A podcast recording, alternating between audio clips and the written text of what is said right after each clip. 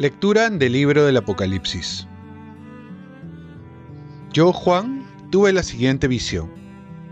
Vi en el cielo una puerta abierta y la voz con timbre de trompeta que oí al principio me estaba diciendo, sube aquí y te mostraré lo que tiene que suceder después. En ese momento caí en éxtasis.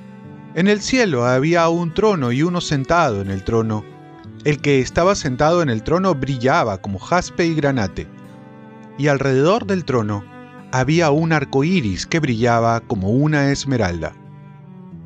En círculo, alrededor del trono, había otros veinticuatro tronos, y sentados en ellos veinticuatro ancianos con vestiduras blancas y coronas de oro en la cabeza.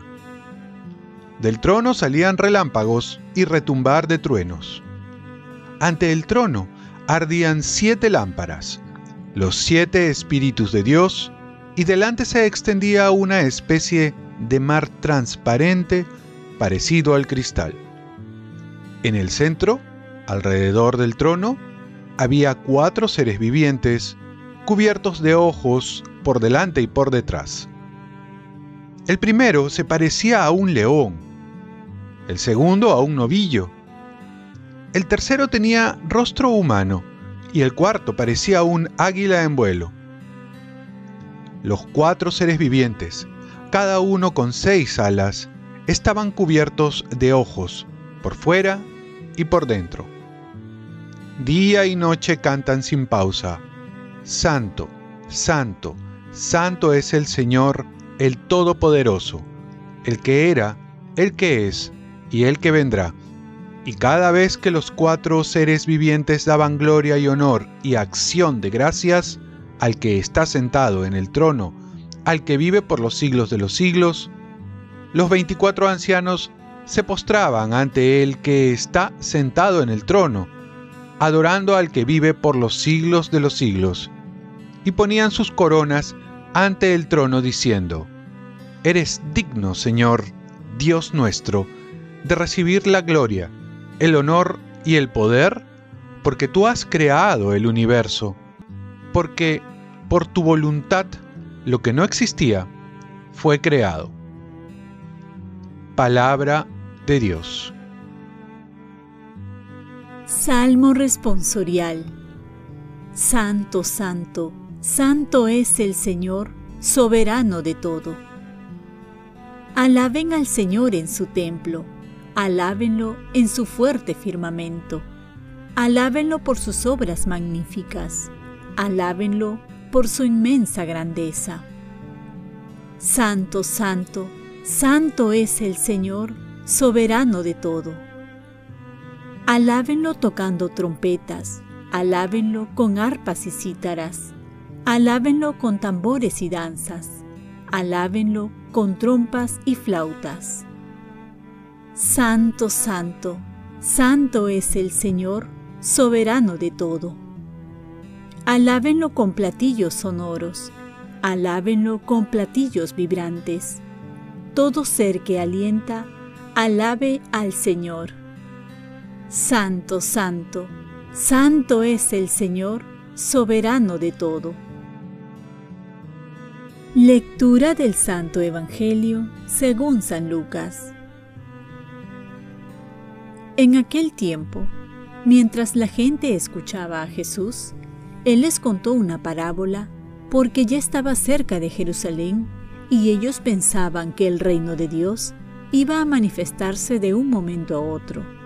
Dijo pues, un hombre de familia noble se fue a un país lejano para conseguir el título de rey y volver después. Llamó a diez siervos suyos y les repartió diez onzas de oro, diciéndoles, negocien hasta que vuelva. Pero sus conciudadanos, que lo aborrecían, enviaron tras él una delegación para informar, no queremos que él sea nuestro rey.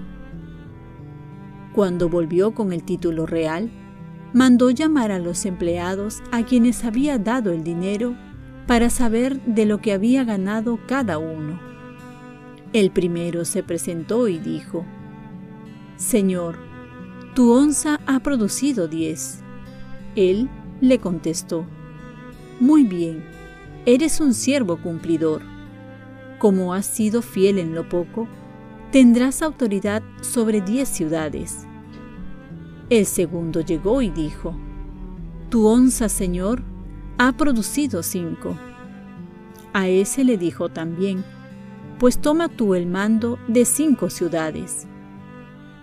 El otro llegó y dijo, Señor, aquí está tu onza. La he tenido guardada en el pañuelo. Tenía miedo porque eres hombre exigente que reclamas lo que no prestas y cosechas lo que no siembras. Él le contestó, Por tus propias palabras te condeno, siervo malo, con que sabías que soy exigente, que reclamo lo que no presto y cosecho lo que no siembro. Pues, ¿por qué no pusiste mi dinero en el banco? Al volver yo, lo habría cobrado con los intereses. Entonces dijo a los presentes, Quítenle a éste la onza y dénsela al que tiene diez. Le replicaron, Pero Señor, si ya tiene diez. Y yo les digo, al que tiene se le dará, pero al que no tiene se le quitará hasta lo que tiene. Y a esos enemigos míos, que no me querían por rey, tráiganlos aquí y mátenlos en mi presencia. Dicho esto, Jesús caminaba delante de ellos subiendo a Jerusalén.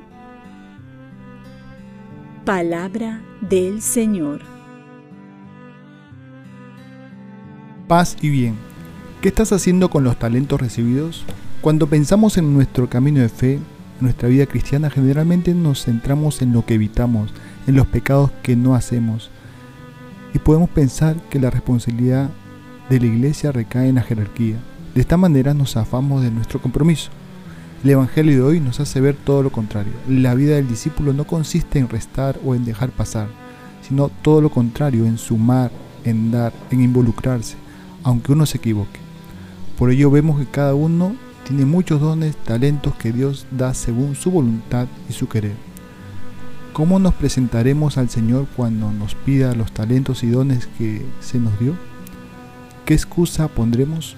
Por ello, ahora debemos ser conscientes que hemos recibido mucho para dar mucho. Dios es tan justo que no pide lo que no da, nos da y luego nos pide. Trabajemos entonces con lo que tenemos sin tener envidia, porque a quien más se le dio, más se le exigirá. Pero cuando vemos de reojo los dones del otro, perdemos fuerzas y envidiamos. Los dones del otro es para sumar, es para complementar. De esta manera nos damos cuenta que somos un cuerpo. Lo importante es hacer producir, porque recordemos que somos administradores para dar cuenta y no dueños. Por último, notemos cuánta diferencia hay entre lo que entregamos y lo que se nos va a recompensar. Por cada moneda se nos da una ciudad, y es que Dios es así de generoso. Por eso dice la palabra que Dios no se deja ganar en generosidad.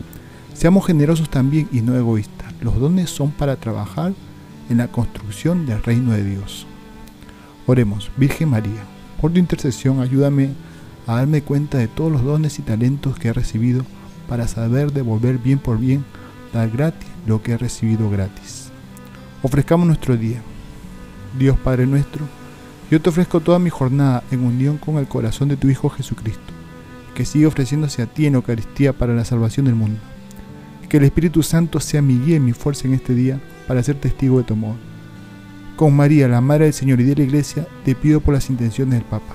Con San José Obrero te encomiendo mi trabajo y mis actividades de hoy para que se haga en mí tu voluntad y la bendición de Dios Todopoderoso, Padre, Hijo y Espíritu Santo descienda sobre ti.